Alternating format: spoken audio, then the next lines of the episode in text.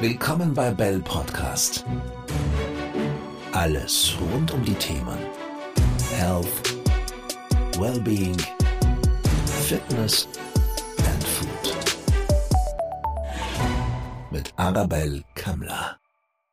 Ein herzliches Willkommen zur zehnten Episode zum Bell Podcast. Das heutige Thema die Wichtigkeit der finanziellen Gesundheit. Zu diesem Thema habe ich eingeladen Daniel Delmore. Herzlich willkommen. Hi, freut mich, dass ich da sein darf. Ja, schön, dass du da bist. Du weißt, äh, die Bell Group, da geht's um Themen rund um die Gesundheit, Wohlbefinden, Essen, Trinken, Fitness und so weiter. Aber die finanzielle Gesundheit ist meines Erachtens nicht minder wichtig. Und deshalb freue ich mich sehr, dass du heute da bist um einfach deine persönliche Meinung, deine Erfahrungen aus den letzten Lebensjahren mitbringst. Kurz zu dir als Beschreibung. Daniel Delmo ist Finanzberater und beschäftigt sich schon seit sehr, sehr vielen Jahren mit Zahlen und allen Themen rund um Geld. Aktuell arbeitet er als selbstständiger Kooperationspartner für die Finanz Fuchs Group und da unterstützt er seine Kunden beim Aufbau und beim Ausbau ihres Vermögens um sich bestmöglichst abzusichern. Für mich persönlich bedeutet finanzielle Gesundheit eine gewisse finanzielle Unabhängigkeit und natürlich auch ein gewisses Maß an Wohlstand zu haben. Aber das ist wahrscheinlich bei jedem ein bisschen anders. Sag mir, wie würdest du die finanzielle Freiheit beschreiben? Was ist das für dich persönlich und was empfindest du, ist es so für deine Kunden? Ja, das ist natürlich eine sehr gute Frage. Also ich glaube, finanzielle Freiheit ähm, definiert jeder für sich anders. Ähm, also für mich ist finanzielle Freiheit, wenn ich äh, einen Kapitalpolster habe, der ähm, monatlich etwas abwirft und ich mein Leben äh, mit diesem monatlichen, das können, können Mieteinnahmen sein, das können Dividenden sein, das können Zinsen sein, äh, wenn dieser Betrag ausreicht, dass ich davon leben kann, gut leben kann und ähm, nicht mehr arbeiten gehen muss. Also das ist so ähm, ja, die, die Definition von, von finanzieller Freiheit, äh, dass ich mein Leben äh, quasi bestreiten kann, ohne, ohne arbeiten gehen zu müssen. Ja. Merkst du da bei deinen Kunden, auch was den Altersunterschied betrifft, dass es da große Unterschiede gibt? Ähm, ja, also natürlich ist es auch eine Frage, ähm, zum einen, wie, wie wichtig ist, ist, ist jemandem Geld? Ja, ähm, was, was für eine Rolle spielt es? Das ist sehr, sehr unterschiedlich, äh, in, in welchen Berufskategorien, auch von, von natürlich, wo, wo ist jemand aufgewachsen. Ähm, aber man, also generell würde ich sagen, dass ähm, man hier nicht pauschalisieren kann, sondern dass es immer sehr individuell ist. Ähm, und ich habe ältere Kunden, die sich da äh, schon sehr viel aufgebaut haben, aber auch sehr viele junge Klienten, die gerade dabei sind ähm, und dieses Ziel anstreben. Äh, ja, Deswegen kann man es grundsätzlich nicht pauschalisieren, sondern es hängt, glaube ich, einfach sehr viel davon ab, äh, von, von mehreren Dingen, eben Erziehung ähm, oder auch generell, wie man einfach über, über Geld denkt.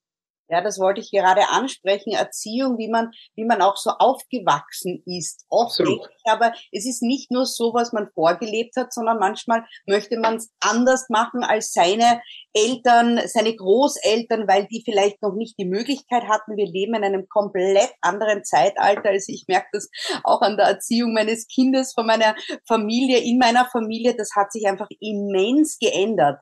Ähm, wieso ist deiner Meinung nach die finanzielle Gesundheit, um sie jetzt einmal wirklich auch beim Namen zu nennen, sondern nicht die finanzielle Freiheit, sondern die finanzielle Gesundheit so wichtig geworden? Vor allem jetzt in dieser speziellen herausfordernden Zeit. Ich, meine, ich glaube, dass sich, was sich geändert hat, ist, dass ähm, wie man über Geld spricht und ähm, wie man Geld betrachtet. Also ich kann mich noch erinnern, ähm, als ich als, als kleines Kind aufgewachsen bin, dann war so, über Geld spricht man nicht. Ja, das war irgendwie ein Tabuthema. Also meine, meine Eltern sind bis heute, wenn man eben wo ich mich noch erinnern, wo ich dann als die Beratung übernommen habe und dann mal die uncharmante Frage nach dem Einkommen gestellt habe. Das war ja eine absolute Tabufrage.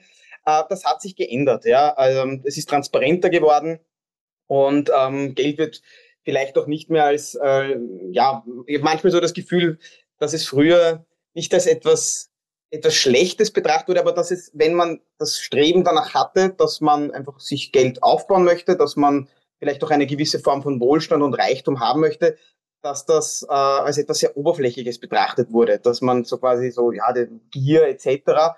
Äh, und das hat sich geändert, das finde ich auch gut so, weil, eh wie du richtig sagst, äh, finanzielle Gesundheit ist etwas sehr Wichtiges und ich glaube auch etwas sehr Schönes und etwas, das äh, durchaus sehr erstrebenswert ist. Ähm, weil was man dann mit dem Geld macht, das bleibt dann eh jedem selber überlassen. Ja, also, aber ich denke, wenn man eine gewisse Form von Wohlstand hat, kann man auch viel helfen. Ja, man kann viel Gutes mit Geld tun.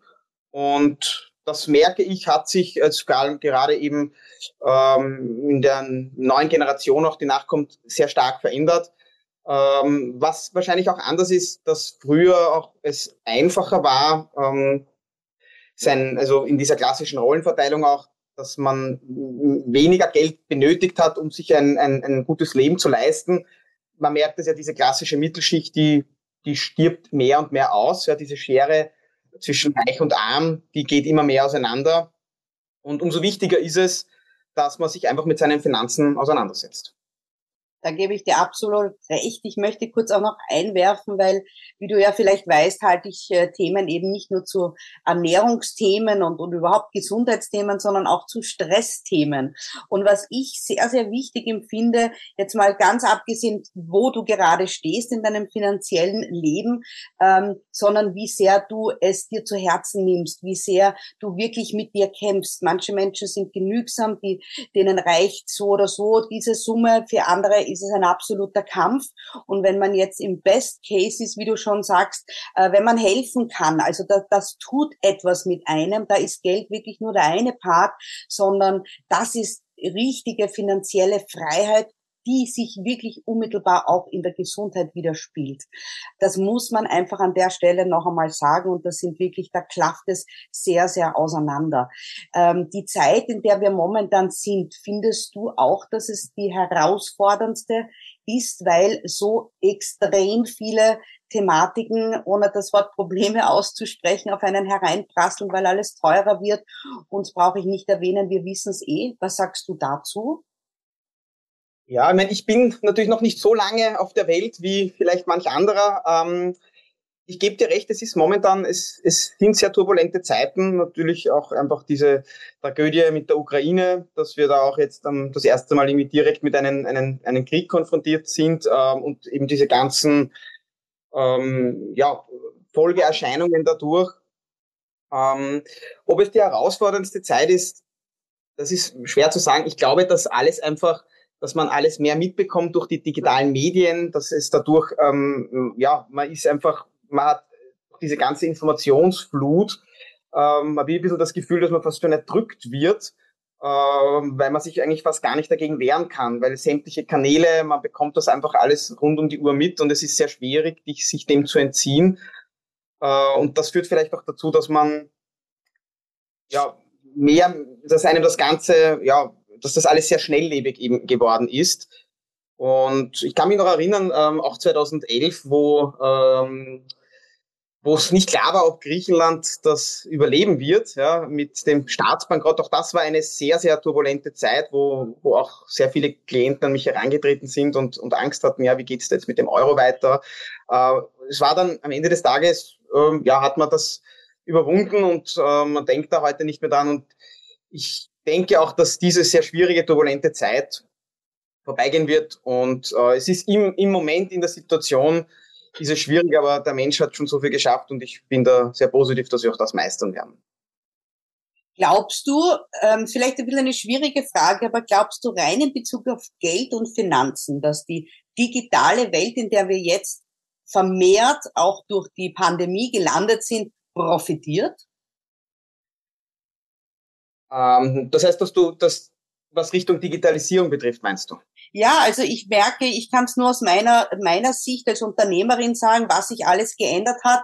Das hat durchaus große Vorteile. Man kann skalieren zum Beispiel, man kann überall alle erreichen. Ich bin jetzt persönlich nicht so in der Influencer-Welt zu Hause, aber hier gibt es Einnahmequellen für jüngere Menschen, die enorm sind. Die gab es in meiner Jugend und ich bin 76er Baujahr bei weitem nicht. Ja, ähm, auch ja, auch den Podcast zum Beispiel, ja, also man erreicht sehr viele Menschen. Das hat doch durchaus auch seine, seine Vorteile. Ich weiß die Nachteile, aber jetzt rein in Bezug auf Geld äh, würde ich gerne deine Meinung dazu wissen. Also ich bin ja absolut bei dir, dass äh, auch gerade durch Corona, wenn man jetzt so die Vorteile daraus oder das Positive darin sehen möchte, dass diese Digitalisierung äh, enorme Schritte gemacht hätte, die gemacht hat, die es wahrscheinlich jetzt ähm, vielleicht oder ohne Corona nicht so schnell in der Form angenommen hätte. Und äh, es haben sich Möglichkeiten gegeben, also zum einen, dass man eben sehr viele Meetings äh, jetzt äh, digital halten kann. Man hat gemerkt, okay, die Menschen die, im Thema Homeoffice, Menschen können sich sehr wohl Sachen selber einteilen. Man, äh, wenn man ihnen die Möglichkeiten gibt, dass sie frei entscheiden können, wann und wie sie arbeiten, funktioniert das trotzdem und eben, wie du auch richtig sagst, Skalierungsmöglichkeiten. Ja, also ich habe selber Klienten, die äh, beispielsweise eine Meditationsschule hatten und am Anfang auch sehr verzweifelt waren, wie sie wie sie das machen sollen. Und ähm, mittlerweile machen die das sehr viel online. Das ist super angekommen in der Pandemie äh, und wurde von den Kunden extrem gut aufgenommen oder auch im Fitnessbereich, ja, wo man sagt, naja, wie soll man als Fitnesstrainer, wenn man ähm, da mit, mit Personal Training macht, auch da Kurse über Zoom oder andere Medien hat super funktioniert, ist angenommen worden. Und ich denke, wenn man hier das Positive sieht und sich auf das Positive fokussiert, dann ähm, findet man hier definitiv Möglichkeiten, die davor nicht vorhanden waren. Ja, auf jeden Fall. Und eben auch gerade Thema Podcast, das ist auf jeden Fall etwas, also eine Möglichkeit, wo man sehr viele Menschen erreichen kann. Ich habe selber in meiner, also in, in der Pandemiezeit, in dem Lockdown, da gab es dann auch diverse Apps, die rausgekommen sind, wo ich, wo dann ähm, Live-Diskussionen waren. Und das war wahnsinnig interessant, äh, das einfach mitzuhören. Und äh, ja, war, war toll, was sich da getan hat, definitiv. Ich merke schon, dein Mindset ist an der richtigen Stelle. Also das fällt mir absolut auf. Und das ist egal, welche Themen wir ansprechen, ob das der Podcast ist oder überhaupt in, auch in meinen ganzen Sprechstunden. Ich merke über egal welches Thema, wenn das Mindset stimmt, ja, kann man sich alles ins Positive umwandeln und einfach das Beste rausholen. Ähm, auch wie du gerade gesagt hast, die Fitnesstrainer und ähnliches. Wir haben in der Pandemie natürlich in der Fitnessband unsere Inhouse-Fitnessstunden auch alle digitalisiert. Erst nach einer gewissen Zeit, wie wir gemerkt haben, ui, es ist doch nicht in ein paar Wochen vorbei. Also man kann dann schon, wenn man die Ressourcen, Ressourcen hat, das auch abändern. Aber heute wollen wir auch über das Thema sprechen, wenn man es eben nicht hat. Jetzt nicht nur alles positiv, sondern Hast du vielleicht ähm, ein, ein paar Tipps für unsere Zuhörerinnen und Zuhörer, wie können Sie aus einer schwierigen Situation das Beste rausholen? Zum Beispiel, wie wir vorhin gesprochen haben, Zeit ist Geld. Das ist ja ein ganz typisches äh, Spro äh, Sprichwort. Ähm, aber wenn man kein Geld hat, äh, dann ist das auch hinfällig. Also vielleicht tun wir jetzt ähm, kurz auch dieses Thema mal ansprechen, weil vielleicht kann es dem einen oder den anderen helfen. Und das ist ja das, was ich persönlich und natürlich du auch als mein Gast sicher auch bewirken möchtest. Sehr gerne. Also ich denke, dass das Wichtigste ist einmal, einen Überblick über seine Finanzen zu haben. Was ich sehr oft in meinen Beratungen merke, ist, dass ähm, sehr oft einfach kein Überblick vorhanden ist, was wird mir da jetzt von meinem Konto beispielsweise abgebucht. Das heißt, ein, ein sorgfältig aufbereiter Haushaltsplan, das kann in einer Excel-Tabelle sein, das kann Papier sein, das Medium, das für einen passt, wo man mal genau sieht, was wird mir von meinem Konto abgebucht. Ja? Und hier dann einfach einmal zu überlegen, gibt es hier Einsparungspotenzial? Brauche ich das tatsächlich so in der Form? Ja? Das heißt, einen Überblick über die Ausgaben ist der erste Schritt. Äh, der zweite Schritt ist, gibt es Möglichkeiten, dass ich vielleicht mein Einkommen aufstocken kann, verbessern kann. Ja? Das heißt, ich habe natürlich über den, über den Hebel eines, einer zusätzlichen Einnahmequelle, äh, das können reichen oft ein paar hundert Euro im Monat, äh, ist das eine spürbare Entlastung. Ja? Und der dritte Schritt ist, dass meiner Erfahrung nach, äh, dass ich bringe immer ganz gerne als Beispiel, wenn man jetzt als Kind ein Taschengeld bekommt und man kriegt zum Beispiel, keine Ahnung, 30 Euro, dann gibt man in der Regel diese 30 Euro aus. Und wenn man dann vielleicht nach ein paar Monaten eine Erhöhung bekommt von 50, 60 Euro, dann ist es so, dass man vielleicht noch die ersten Wochen einen Überschuss hat. Und in der Regel ist, ist es dann so, dass auch diese 60 Euro ausgegeben werden. Äh, und hier gilt es diszipliniert, äh, sich zu überlegen, wie viel Geld will ich im Monat ausgeben ja, an, an variablen Kosten, sprich für Essen etc. Hier ist meine Empfehlung, ein separates Konto einzurichten, wo ich diesen Betrag dann auf dieses Konto überweise und schaue, dass ich dann meinen Lebensalltag ausschließlich von diesem Polster aus beziehe. Das heißt, ich habe meine Fixkosten, die abgezogen werden, überweise mir dann auf ein zweites Konto, Hausnummer 600, 700 Euro und schaue, dass ich dann meinen Lebensunterhalt, also Essen, Trinken und natürlich auch Gewand einkaufen, was halt so dazugehört, ja, dass ich das mit diesem Betrag ausgebe. Und dann hat man mal eine, eine gute Übersicht über die Finanzen und dann ist ein weiterer Schritt vielleicht sich auch zu überlegen, was sind denn so meine Ziele, äh, wo will ich hin, ähm, weil ich natürlich sparen muss Spaß machen. Und Spaß machen macht es dann, wenn ich weiß, wofür, wenn ich ein Ziel habe. Wenn ich nicht weiß, wofür ich spare, dann ist die Frage, warum soll ich überhaupt sparen? Ja? Und das ist dann der nächste Schritt. Ja? Ich lächle jetzt ein bisschen, weil ich wäre noch nie auf die Idee gekommen, wenn ich jetzt ganz ehrlich bin, dass Sparen Spaß macht. Ja, also Sparen hat für mich auch immer so ein bisschen den, so wie ich immer vergleiche, Kalorien und Energie. Die meisten Menschen glauben, Kalorie ist was Schlechtes, aber es ist was Gutes, weil es braucht, das ist das Benzin des Körpers. Ja, ohne dem geht's nicht. Und ich habe mich jetzt selber erwischt. Man sieht's jetzt vielleicht nicht, aber ich habe mich selber erwischt zu sagen, ah ja, Spaß könnte doch, äh, Sparen könnte auch Spaß machen. Also ich finde das ganz äh, toll, wie du das gerade erklärt hast und vor allem so einen Soll-Ist-Zustand aufzuschreiben, sich immer mal einen Überblick äh, zu verschaffen. Ähm, okay, das heißt, man hat jetzt diesen Überblick sich geschafft, vielleicht auch mit deiner Hilfe oder Hilfe von einem anderen Finanzberater. Wie geht's dann weiter? Dann überlegt man sich Sparformen oder Anlageformen. Gibt's da aus dem Nähkästchen, was du kurz plaudern kannst oder ist das zu individuell? Äh, ja, also ganz wichtig ist, dass das natürlich keine Anlageberatung jetzt hier ist, sondern dass ich einfach ähm, meine persönliche Meinung hier widerspiegele. Der erste wichtige Schritt ist, also ich glaube, Sparen macht dann Spaß, wenn ich weiß, wofür. Das ist genauso wie vielleicht auch beim Sport. Wenn ich jetzt ein Ziel habe und weiß, ich, ich arbeite darauf hin, dann macht wahrscheinlich auch ein Fitnesscenter Spaß. Also das, das, das Wichtigste ist, dass ich weiß, wofür mache ich das. Ja? Ähm, wenn jetzt jemand finanzielle Freiheit anstrebt, dann ist das natürlich ein sehr großes Ziel. Ich empfehle hier vielleicht doch immer wieder sich mit Zwischenschritten zu belohnen. Ja. Ähm, meine Erfahrung aus der Praxis ist, Geld ausgeben macht Spaß, aber seinem Geld beim Wachsen zuzuschauen, das macht auch Spaß. Ja, und es ist schön. Und, und natürlich, es gibt auch eine Form der Sicherheit. Ja, also wenn man dann mal einen gewissen Kapitalpolster hat, dann ist das sehr schön. Und man, also meine Erfahrung ist, dass dann auch, also Sparen hat natürlich immer mit Verzicht zu tun und der Verzicht, also das Ziel für das Sparen muss mehr Spaß machen wie der Verzicht. Ja? Äh, und das gilt es gemeinsam in einem Gespräch, entweder eben, wie du richtig sagst, mit einem Finanzberater oder auch für sich selber mal zu überlegen, okay, wo soll denn die Reise hingehen? Wo möchte ich denn vielleicht in 10, 15 Jahren sein? Das kann, das können materielle Ziele sein, wie eine Eigentumswohnung, ein Auto, ähm, das können aber auch eben Sicherheit für meine Familie oder eben finanzielle Freiheit sein, eine gewisse Lebensqualität, um aus diesem vielleicht klassischen Hamsterrad, 9 to 5 Arbeit, zu arbeiten, ähm, einfach rauszubrechen oder vielleicht eben zu sagen, okay, ich möchte nicht bis 67 oder 72 arbeiten müssen, sondern ich möchte vielleicht mit 60 ähm, in den wohlverdienten Ruhestand. All diese Ziele ist meine Empfehlung, einfach auch mal schriftlich aufzuzeichnen. Das Unterbewusstsein sagt, man denkt in Bildern, vielleicht sogar auch zu malen. Ja, das, also es gibt hier verschiedene Möglichkeiten. Und der nächste Schritt ist dann eben die, die Sparformen. Ähm, die klassischen Sparformen sind so, dass das Sparbuch, also wir sind in Österreich äh, eine, eine Sparbuchnation, das in den letzten Jahren halt ähm, sehr, sehr, sehr schwierig war, weil die Zinsen nicht vorhanden waren. Sie kommen langsam wieder. Ähm, der nächste Schritt ist dann eben, dass es neben dem Sparbuch und dem Bausparer auch die Möglichkeit gibt, Wertpapiere zu erwerben. Ja, das heißt, ich äh, beteilige mich an Unternehmen und das ist für viele am Anfang etwas Neues, weil man vielleicht sich nicht auskennt, weil man ja Angst hat, was falsch zu machen.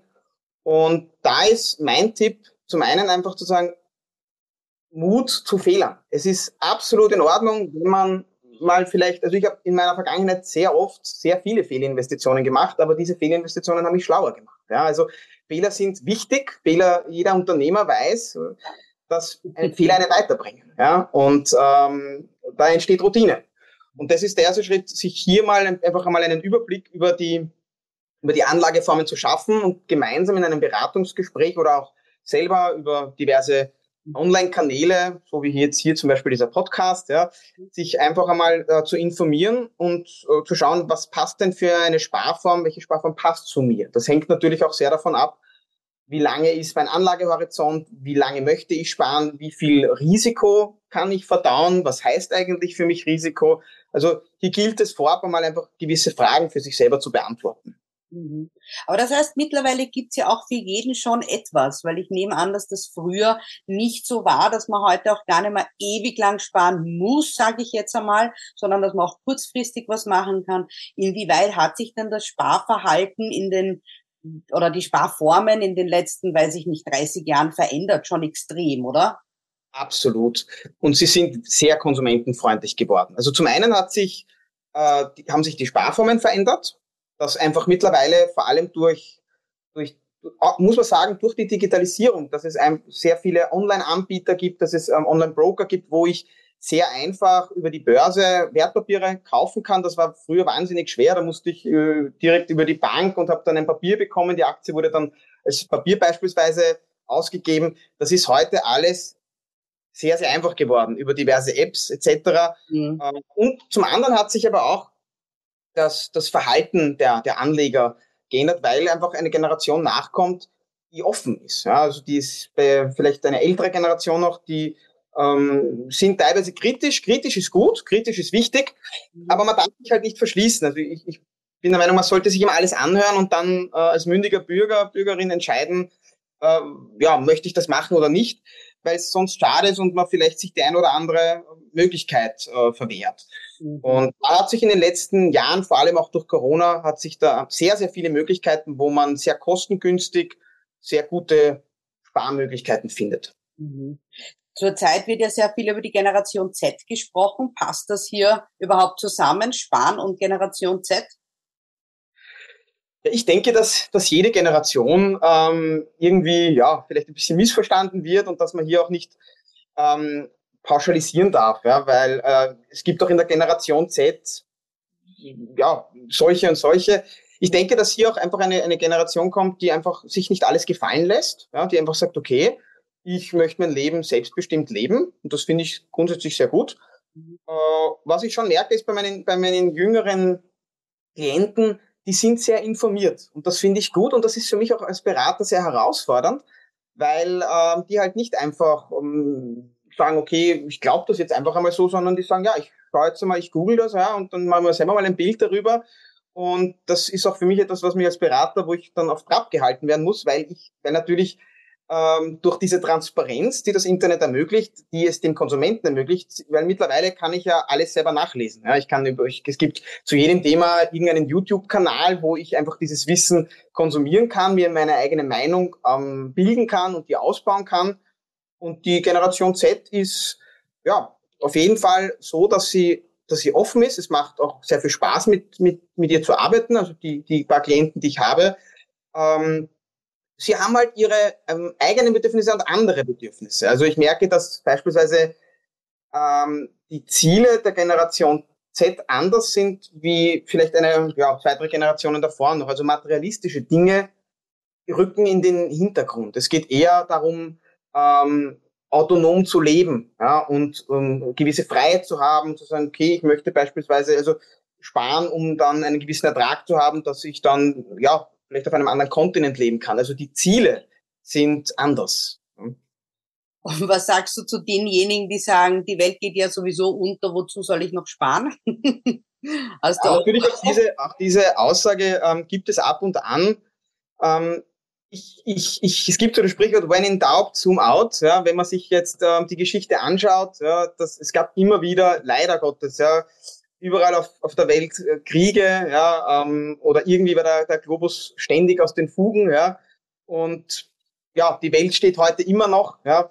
Äh, und ich denke, dass das auch so weitergehen wird. Ja. Also ich denke nicht, dass jetzt wir dann alle irgendwo wieder in Höhlen leben werden, sondern äh, der Mensch hat bisher jede Krise bewältigt und das wird auch weiter so sein. Aber wenn natürlich jemand diese Meinung ähm, hat, dann ähm, ja, das ist seine Meinung und das ist absolut in Ordnung. Dann muss man halt schauen, gibt es vielleicht trotzdem eine, auch für, für, für diese Person hier eine Sparform, die passt, ja? Ja, das ist schön. Vielleicht eine Bestattungsvorsorge oder so, keine Ahnung, ja. ja, es gibt ja auch äh, Studien, die sagen, dass Immobilienbesitzer, die damals geerbt haben, im Schnitt einen Vorsprung von 20 Jahren haben. Das ist natürlich schwer aufzuholen, aber auch hier ist wahrscheinlich deine Antwort, es gibt für jeden etwas und das sollte man sich einfach im Detail anschauen. Ja, also es ist grundsätzlich natürlich so, deine Immobilie ist ein, ist halt kapitalgebunden. Ja? Und wenn ich natürlich jetzt eine, wenn ich jetzt einen Immobilienwert von 200.000 Euro bekomme, dann habe ich natürlich einen Vorteil. Das hätte ich aber auch, wenn ich jetzt 200.000 Euro für ein Sparbuch hätte oder 200.000 Euro in einem Dividendendepot oder auch 200.000 Euro in Gold, weil ich kann das dann im Endeffekt verwerten und habe Kapital. Ja. Ähm, auf der anderen Seite muss man natürlich sagen, dass es schon noch so ist, das Vermögen, das man sich selber nicht aufgebaut hat, gar nicht so einfach ist, das auch zu halten. Ja, dass ich das äh, Vermögen aufzubauen ist eines, Vermögen zu halten, vor allem, dass man nicht selber bekommen hat. Ähm, hier benötigt es finanzielle Intelligenz. Und das ist aber nichts, was man jetzt irgendwie in die Wiege gelegt bekommen hat, sondern das ist einfach, das kann man lernen und das kann man, ähm, ja, das kann man trainieren. Das heißt, der klassische Spruch, es kommt nicht darauf an, wie viel du verdienst, sondern nur, wie viel du davon nicht ausgibst, würde hier ganz gut passen, oder? Also ich denke, es ist beides. Natürlich ist eine frugalistische Lebensweise ja, ähm, von Vorteil, wenn man eben von seinem monatlichen Geld ähm, nicht 200 Euro, sondern vielleicht 600, 700 Euro wegspart, habe ich natürlich in zehn Jahren mehr. Das ist klar. Es, ähm, auf der anderen Seite wiederum, wenn ich natürlich mehr verdiene, habe ich ja auch wiederum mehr Möglichkeiten zu sparen. Ich denke, es kommt aufs Gesamtpaket an. Ja, also man darf natürlich auch nicht vergessen, ähm, Geld ist ein guter Diener, aber ein schlechter Meister. Das heißt, das Ziel ist es ja, dass ich mir mein Geld, dass, dass ich mir überlege, wo möchte, wo möchte ich hin und welche Funktion ähm, haben Finanzen. Weil ich habe auch Klienten, die, ähm, ich habe jetzt letztens erst eine, eine, eine ältere Klientin, die mich kontaktiert hat und gesagt hat, wissen Sie, Demo, ich wollte immer Millionärin werden. Jetzt bin ich es und ich habe so Kopfe, weil ich mir ständig überlege, dass das weniger wird. Und äh, also das so soll es halt dann auch nicht sein, dass man dann Sklave seines, seines Geldes ist, ja. Ja. Ähm, was hältst du persönlich von Kryptowährungen? Ähm, ja, also ich, ich ähm, maße mir nicht an, äh, zu sagen oder Prognosen zu geben. Ich denke, es, es ist, also das Wichtigste ist, im Vermögensaufbau breit gestreut zu sein. Breit gestreut, nie bereut. Das bedeutet, man muss einmal für sich einfach ähm, überlegen, okay, wie lang möchte ich sparen und ähm, was ist mir wichtig. Meiner persönlichen Meinung nach ist einmal ein Fundament ein sehr breit gestreutes Aktienportfolio. Aus, das können ETFs sein, also beispielsweise ähm, Investmentfonds, wo ich einfach sehr viele Wertpapiere inkludiert habe. Ähm, das kann ein bisschen Rohstoffe, Edelmetall, also Gold, Silber, Platin etc. Äh, das können diverse auch Anleihen sein, also vielleicht auch Staatsanleihen, wenn der Zins passt, ja, ähm, oder kurzläufige Staatsanleihen äh, in der aktuellen Zinssituation wahrscheinlich vernünftiger. Äh, und natürlich auch eine Immobilie vielleicht, ja, oder einen Immobilienfonds. Und da dann als Beimischung Kryptowährungen zu nehmen, warum nicht? Man muss halt, meiner persönlichen Meinung nach, ist, ist sehr wichtig, dass ich mir halt überlege, okay, verstehe ich das Risiko und warum kaufe ich das jetzt? Weil wenn ich jetzt kaufe, weil ich den intrinsischen Wert davon verstehe und überzeugt bin, ist es okay. Wenn ich es kaufe, weil ich der Meinung bin, das steigt und ich hoffe, dass ich das dann irgendwie quasi später jemanden finde, der mir das dann teurer abkauft, dann ist es Spekulation. Und das hat eigentlich nichts mit seriösen Investieren zu tun. Und bei den Kryptowährungen bin ich sehr gespannt, wie sie sich platzieren werden, ja, welche Kryptowährungen am Ende des Tages dann auch tatsächlich überleben werden. Ähm, hier gilt es halt bei den Kryptos einiges zu beachten. Meiner persönlichen Meinung nach, ich würde nur einen Teil meines Geldes in Kryptowährungen geben. Ja, das heißt, vielleicht zwischen zwei, drei, vier, fünf Prozent. Ja. Ähm, der Großteil sollten sichere Veranlagungen sein, ob das jetzt Aktien sind, ob das Immobilien sind, ob das Edelmetalle sind. Dann kann man darüber streiten, in, in was für einer Konstellation oder in welchem prozentuellen Ansatz das Portfolio aufgebaut sein. Aber ich denke, das Wichtige ist, dass ich sehr breit gestreut bin und einfach in, in, in mehreren Märkten investiert bin. Vielen, vielen lieben Dank, Daniel. Das waren wirklich kurz und knackige Tipps auch. Ich werde mir das auch noch mal zu Herzen nehmen, was ich da so für mich vielleicht ein bisschen adoptieren kann. Äh, wer mit dir in Kontakt treten möchte, kann uns auf all unseren Kanälen kontaktieren. Äh, die Daten findet ihr auf unserer Website unter www.belle-group.at. Sehr gerne leiten wir alle Anfragen weiter. Ähm, falls das gewünscht ist, glaube ich, bist du gerne auch bereit, da äh, zu helfen. Ich danke dir nochmal sehr fürs Kommen und für deinen Input und äh, ja, ich wünsche dir auch für dich gute finanzielle Gesundheit. Vielen lieben Dank, dass ich da sein durfte und gebe ich natürlich zurück.